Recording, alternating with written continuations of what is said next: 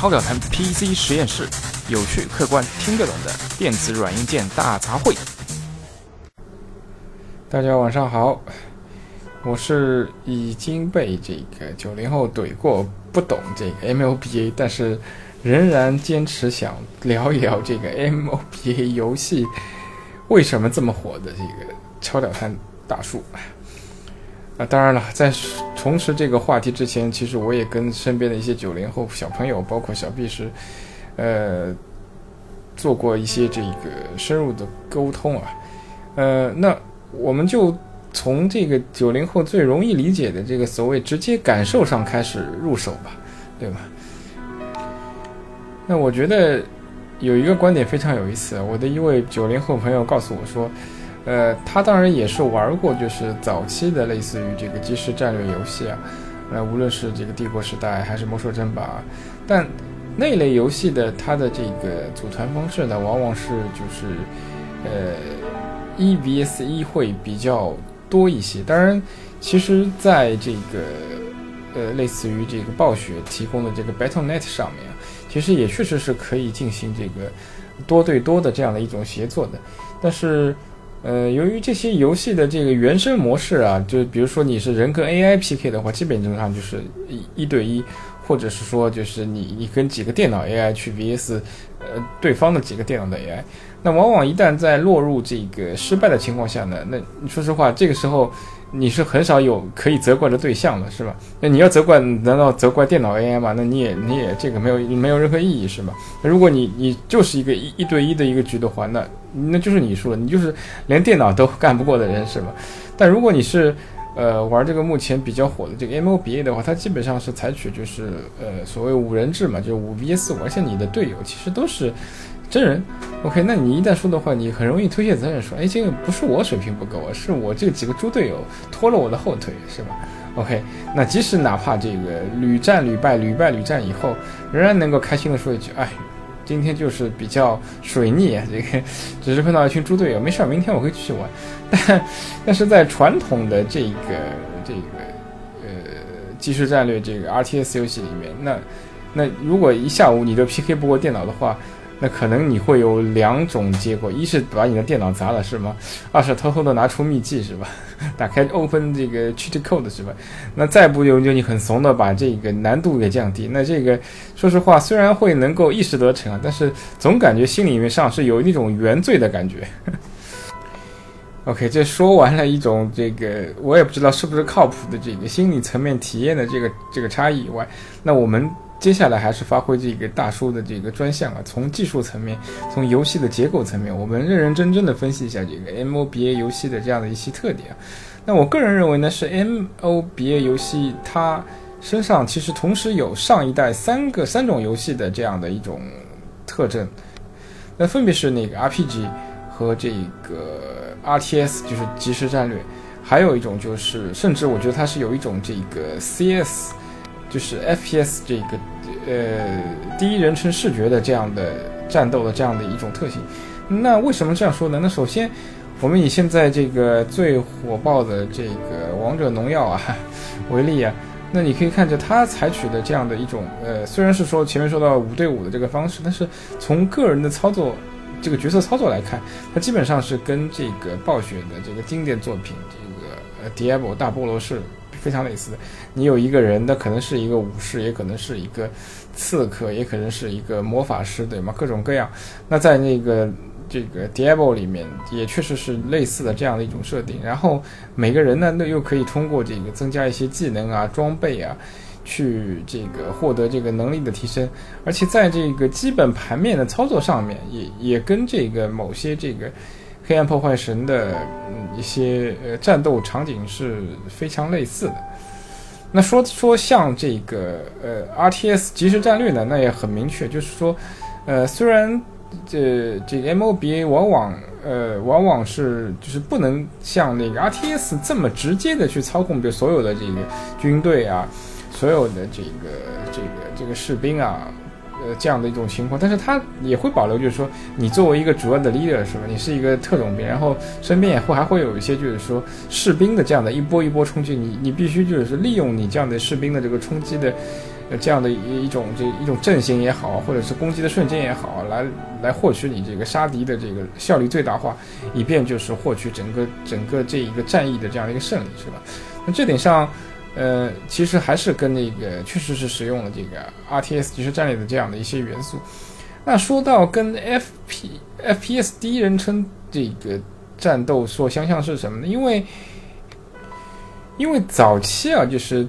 说实话，这个最早其实 FPS 是一个呃相当相当这个有年头的这个游游戏种类。那最早的游戏就 Doom，就毁灭战士，它就是开创了。呃，所谓就是后代所有这个 FPS 游戏的这样的一个这样的一个游戏的类型的一个基调，包括就是说，其实说实话，多人对战的这种方式最早也是在这个 FPS 游戏里面实现的。而目前的这个 MOBA，我为什么说要它跟 FPS 相关？它其实呃有一个非常设计上的一个灵魂啊，是是真的是非常，就是说 MOBA 它它的这个元素上可能有点像这个 RPG。操作上看上去这界面上有点像这个 artist 但实际上啊，它是非常强调个人能力的这个人 PK 的这个元素的，而这个元素恰恰又是这个 FPS 游戏或者 FPS 呃联网游戏的这样的一个这样的一个精髓，就是说，它虽然强调这个有有团队的合作，但是同时又是非常突出，就是你个人的这样的一种个性，个人人与人之间就单人之间的 PK 的这样的一种呃这样的纠结也好，这样的快感也好。是这样的一种设定。那 MOBA 在整体层面上又有一个什么特点？就是说，它把刚才提到的这个呃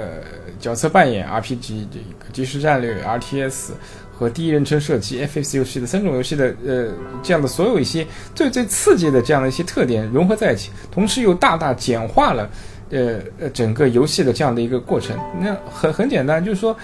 呃。呃，如果你去玩这个这个大菠萝的这个剧情也好，或者是即时战略来一场这个战役也好，或者是认认真真走完整个这 FPS 的这个剧情流程也好，你你不可能只花五分钟到十分钟了，是吧？那现在的这个 MOBA 游戏的这个节奏，那基本上可能就是五到十分钟一盘。那那这个确实是非常符合，就是我们目前就是所谓碎片化的这个社会时间的这个消费的这个特点。因为大家都很忙嘛，那不可能抽出大段的这个时间去呃玩这个，花一两个小时去玩游戏。那那可能也许只有学生，哪怕学生也只可能只有在假期有有这样的奢侈这样的这样的一个对自己时间的一种支配啊。那不要说你这个上班狗了是吧？那么你要上班的？下了班周末你可能还要去这个有一些社交，陪陪女朋友啊之类是吧？那所以你的时间基本上很少的。那唯一有的时间是什么？可能上下班在公共交通上面是吧？或者是呃中午吃饭的时候，稍微有有有有有有那么一点时间，可以跟小伙伴们去来撸一局，基本上都这样的事情。那如果仍然是使用就是呃传统的这个啊这个 RPG 啊，或者是这个这个即时战略这种方式的话，那那没有人可以花这个将近一个小时时间来撸一局这个。呃，魔兽争霸、帝国时代啊，这个在日常来说是，嗯，是不可思议的。OK，那最后呢，我我还想再说一点，这个 MOBA 游戏这个崛起，这这个崛起啊，在这个我们我们中国我们大天朝的这个呃时间点上的一些特殊性啊，一些特点，那就是说，其实在我我个人觉得是。应该说是二零一零年之前吧，就是说，二零一零年之前，其实 M O B A 已已经是初露端倪，但是还没有那么就是显得这个主流化，就是那当时其实还是可以就是玩到就是很多嗯那个主流的这个欧美的 hardcore 的游戏，呃，那再早一点，比如说二零零五年之前呢，是绝对的这个 hardcore 游戏市场，那就是传统的 FPS 了，就是那无论是 CS 啊，还是这个 Unreal 啊，还是这个。呃，红红色警报啊，魔兽争霸、帝国时代呀，或者是这个大菠萝的一二三代是吧？就是那都是一些主流的游戏。那那那我们从整个时间线上看是有怎样的特点呢？就是说，在二零一零年之前呢，那正好是就是说，呃，但这个这我不代表，我只是说现象，并不说这个现象就一定是好。就是说，说实话，这个国内的这个游戏市场还是大量存在于盗版，就是说。当时的消费者基本上还是只是存在，就是我可以花钱消费硬件，但是对于所有的软件，包括操作系统、包括游戏、包括任何的这个大型设计软件，我都是可以去找到这个盗版的资源的。那在这种情况下呢，就是说软件的消费的成本几乎为零，那大家都可以就是说非常方便的去获得就是世界一流的这样的一个软件的一个资源啊。那那虽然说呃前面提的就是说那些就是呃呃世界级别的欧美的那些大厂开发的游戏，呃从二零一七年来看，好像它是一一种 hardcore 游戏，它花的时间比较长。但是你不能否认，就是说这些游戏的整体素质确实是相当高的。就是说你真的是能够拿出时间沉浸去玩的话，哎，确实你的游戏的整个体验还是相当完整的，还是相当精彩的。而那如果是处于这个二零一零年之前，所谓这个甚至更早两千年之前呢，整个中国内地基本上这个没有一个正规的渠道能够获得这个正版软件途径情况下，那再加上消费能力确实有限。那所以基本上所有人都在使用盗版情况下，那，呃，那既然都是成本为零，那我干嘛不玩最好的，是吧？那所以说所有的玩家基本上就是呃会以这个呃欧美主流的这个 hardcore 的这样游戏为为主要的这样的一个呃，你可以说玩耍对象也好，消费对象也好，就是这样。但是时间进入到这个二零一零年前后啊，那我们整个这个国家啊，这个。把这个知识产权的保护就是提到一个新的高度。那现在又有个新的词汇叫 IP，Intelligence Property，就是知识产权。那所有知识产权都必须得到保护。那无论是这个国产的知识产权，还是这个境外的知识知识产权，都要一视同仁。那所以说，那整个这个盗版的这个渠道是被打击了很多。那非常熟知的就是以前那些这个 BT 的网站，基本上都已经被取缔了，是吧？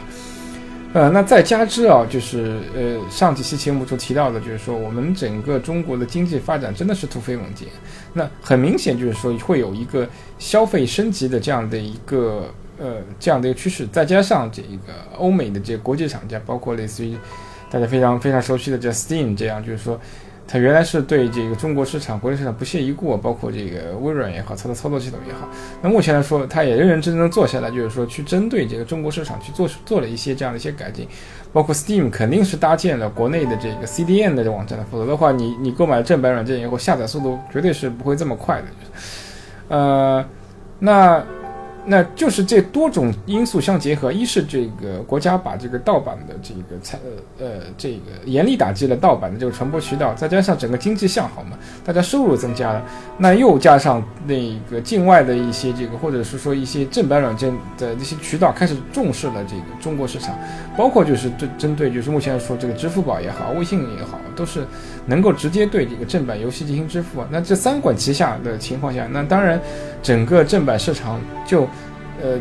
起到了一个真的是一个呃，从真的是从量变到质变。那基本上我我我我不能说百分之百，那我觉得在目前国内沿海经济发达的一线城市区域里面，至少是百分之五十到六十的这个玩家是以这个消费这个正版软件为主的。但这这数字只是我一个揣测，这并不能这个并不负任何的这样的一个这样的一个责。如果数字有误的话，那就请这个以官方的或者是权威的第三方发布数字为准。那这些数字，那大家大家又要要有一个问号，说那今天聊的是 MOBA 啊，那关这个这个 Hardcore 游戏的这个正版化又有又有什么关系呢？哎，这个接下来大叔就要解释了。那呃，那虽然我我反复提到这个呃，我们有消费升级，大家消费能力增强了，但是你要知道，这个整个社会的这个构架永远是二八原则。那也许整个。经济发达带的这个整个游戏消费人群也只占整个游戏人群的百分之二十，那还有百分之八十的人怎么办呢？他们也是有非常急切的这个玩游戏的这个欲望，是吧？那 OK，那我盗版渠道的游戏没有了，我我也玩不到了，是吧？那比包括在一些公共场合、网吧，国家也有这规定，我不允许玩盗版游戏。一旦被举报的话，你你这个整个网吧可能一年的一到两年的这个流水都会没有。那谁敢在还敢冒这个风险来装这个盗版游戏呢？是吧？那还有百分之八十的这个，这这个玩家的这个这个，那他总有他的这个游戏的这个消费的欲望，那怎么？哎，那这个时候，M A M U B A 就好，正好这个适时的切入进来。首先，它基本上推行的方式是以是以免费为主，是吧？那开始都是免费，它是通过这个道具啊，或者是呃呃一些游戏的特殊的这个魔法或者充值的方式来赚取这个利益。当然，如果你你说我我我没钱，我消费能力比较低，我就是死磕慢慢慢慢磨练。那如果你有足够的游戏技巧范，你还是能够在这类游戏里面这个获得这样的一乐趣。那加之二零一零年以后，大家都知道这个整个所谓互联网从一个 desktop 方式的转移到 mobile 方式，那。时至今日，二零一七年，呢可能游戏，呃，不手手持终端的，包括平板，包括手机的这个，呃，拥有量，它的或甚至是它的这个渗透率，已经远远超过了，不能说远远超过，就肯定是已经超过了这个传统的这个台式机、笔记本和嗯，包括这个台式电脑。那 MOBA 正好也抓住了这个硬件和这个之前所提到的这个百分之八十相对来说消费能力比较弱的这个呃。游戏玩家的呃消费的这样的一种欲望的这样的一种心情啊，这样或或者说形成这样类似的一家市场，两相一结合，就形成了今天这个 MOBA 呃非常火的这样的一种局面。当然，同时呃也不要忘了，就是在。本次节目之前提到这个 MOBA 游戏本身的一些特点，就是一些短平快的特点，那就导致剩下百分之二十的玩家也并不排斥这类游戏，因为我我可以 OK，我周末我有时间我就去玩 Hardcore 的游戏是吗？但是我平时上班工作的时候、上下班的时候，我就可以玩一些 MOBA。那这这正所谓这个有钱的捧个钱场，有人的捧个人场是吗？有钱的钱处于前百分之二十的玩家，fine，我可以。我时间有限，我就可以花钱，呃，买魔法，对吧？买买买这个装备，提升我整个这个这个角色的这个能力嘛，是吧？那我我我经济能力比较弱，我我比较拮据，OK fine。但是我我我可能时间相对多一些，那我就死磕了，慢慢练级，慢慢磨练我的技巧，我也可以在这个 MOBA 里面游戏这个获到获得这个这样我的这个玩游戏的这个快乐感。那我相信这才是这个。MOBA 游戏为什么在这个二零一五年以后啊，甚至在二零一七年的今天啊，仍然是非常非常火爆的这样的一个新兴的游戏游戏种类？而相应的，呃，在国外的市场，可能这个 MOBA 就没有这个国内这么火。当然，也并不说国外就不火，但相对来说没有这个。呃，在整个中国的，它甚至已经可以就是完全这个凌驾于这个主流 hardcore 的游戏的这受众之上了。OK，那今天周末就跟大家聊这些话题吧，也希望这个无论是这个周末还是未来的这个无数个周末，甚至马上就要到来的这个端午佳节，大家都有一个愉快的好心情吧。好。今天的节目就到这里，拜拜。